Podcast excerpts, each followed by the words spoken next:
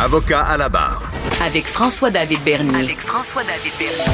On a vu cette semaine euh, le procès sur la laïcité. Euh, ben, il y a eu un petit pépin. Là. Il a été interrompu à cause de cas de COVID. Bon, on s'en attend ces temps-ci. Là tout est affecté. Donc, ce, gros procès-là, pour ceux qui ont suivi ça, qui est entamé, beaucoup de témoins, beaucoup d'intervenants, euh, des groupes qui suivent ça.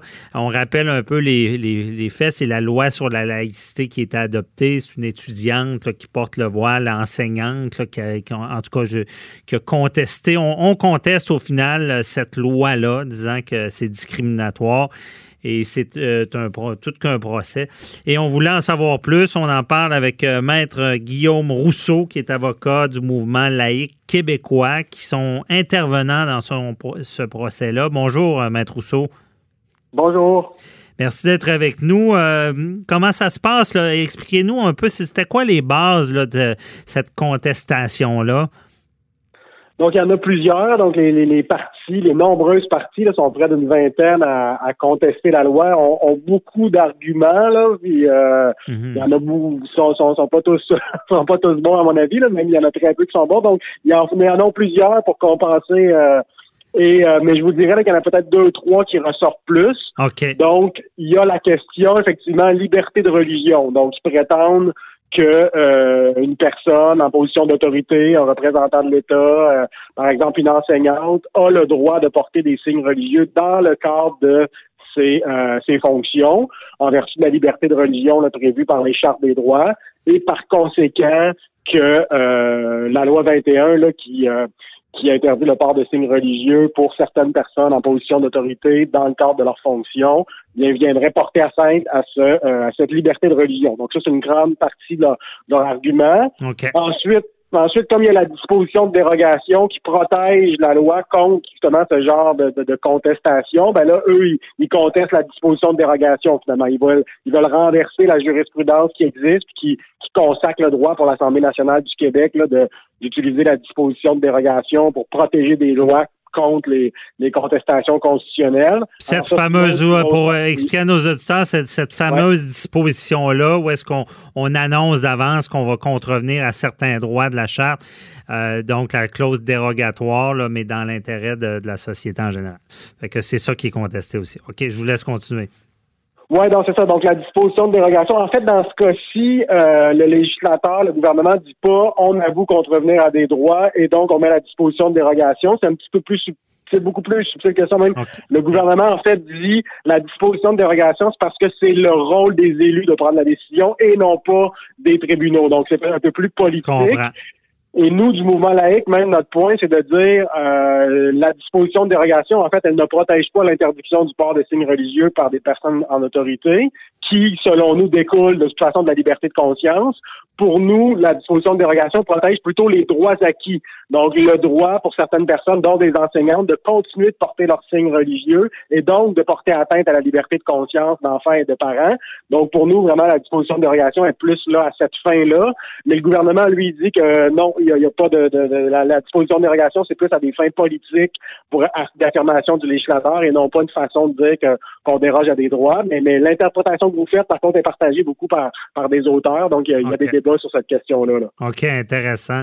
Et là, ben c'est ça, vous n'avez parlé, il y a cette clause grand-père-là qui dit, bon, que ceux qui étaient déjà dans en, emploi, c'est ça, avec l'État qui portait déjà ces signes-là, vont pouvoir, euh, euh, la loi prévoit ça, vont pouvoir les garder. Et là, euh, donc, cette contestation, ce qu'on veut en ce moment, c'est invalider la loi ou des dispositions? Oui, ben c'est ça. Comme ils ont plein, plein d'arguments, euh, certains de leurs arguments mèneraient à une invalidation de toute la loi. Par exemple, il y en a qui vont dire que la loi, elle n'est pas de compétence québécoise, donc ce serait euh, une loi sur la religion, donc de droit criminel, donc de compétence fédérale. Et là, du coup, toute la loi serait invalide là, si euh, cet argument-là est accepté par, par le tribunal. Il y a d'autres arguments qui sont beaucoup plus ciblés, soit sur l'article 6 qui interdit le port de signes religieux à certaines personnes en autorité, ou encore sur l'article 8 qui, qui, qui, fait en sorte que c'est obligatoire d'avoir le visage découvert lorsqu'on est euh, fonctionnaire. Alors là, ensuite, quand c'est des arguments plus particuliers, ben ça, ça donnerait lieu, le cas échéant, à une invalidation seulement d'un ou deux articles de la loi et non pas de toute la loi. OK, je comprends. Et là, euh, le, mouvement laïque québécois, on comprend bien de quel côté vous êtes là-dessus. Euh, vous êtes intervenant. En début d'entrevue, vous disiez ben, il y a beaucoup de problèmes avec ce qui est demandé. C'est quoi votre position en lien avec, euh, avec cette cause-là? Oui, donc nous, c'est important de comprendre qu'on s'ajoute au procureur général. Donc la première partie qui défend la loi, c'est le procureur général, donc l'avocat du gouvernement, son équipe qui, euh, qui défend la loi. Puis eux autres, mhm. c'est surtout Laurent, c'est surtout euh, justement la compétence du Québec. Le Québec a la compétence constitutionnelle d'adopter des lois sur les relations entre État et religion au niveau de l'État québécois. Euh, la disposition de dérogation donne au Québec de l'autonomie par rapport aux chartes des droits. Donc, eux sont beaucoup plus sur ce plan-là au niveau du procureur général, alors que nous, du mouvement laïque, on représente beaucoup plus des, euh, des parents. En fait, nous, tous nos, tous nos témoins, ce sont des parents qui ne souhaitent pas que leur enfant ait un enseignant avec un signe religieux. Donc, c'est essentiellement, ils ont défilé la, semaine dernière et, la semaine précédente. Donc, c'est beaucoup de nos euh, témoins. En fait, c'est des euh, c'est des Québécois, mais dans plusieurs cas qui viennent de pays euh, arabo-musulmans et qui, dans leur pays, ont vécu souvent des choses difficiles par rapport à, à, la religion. Et en arrivant au Québec, ils ne souhaitent pas que leur enfant euh, subissent des pressions pour, euh, pour se voiler ou pour pratiquer de manière rigoriste euh, mhm. la religion. Et donc, ils souhaitent vraiment une école laïque, donc sans, sans enseignants portant un signe religieux. OK, donc c'est vraiment ces parents-là viennent témoigner parce que la position qui est justement laïque, c'est à l'effet que le, que dans une société, euh, c'est normal qu'il y ait une position euh, qui n'est pas religieuse, qui est laïque, euh, que c'est n'est pas une atteinte, j'imagine, aux droits de la personne parce que c'est le gouvernement et c'est dans le cadre de leur travail. C'est un peu ça?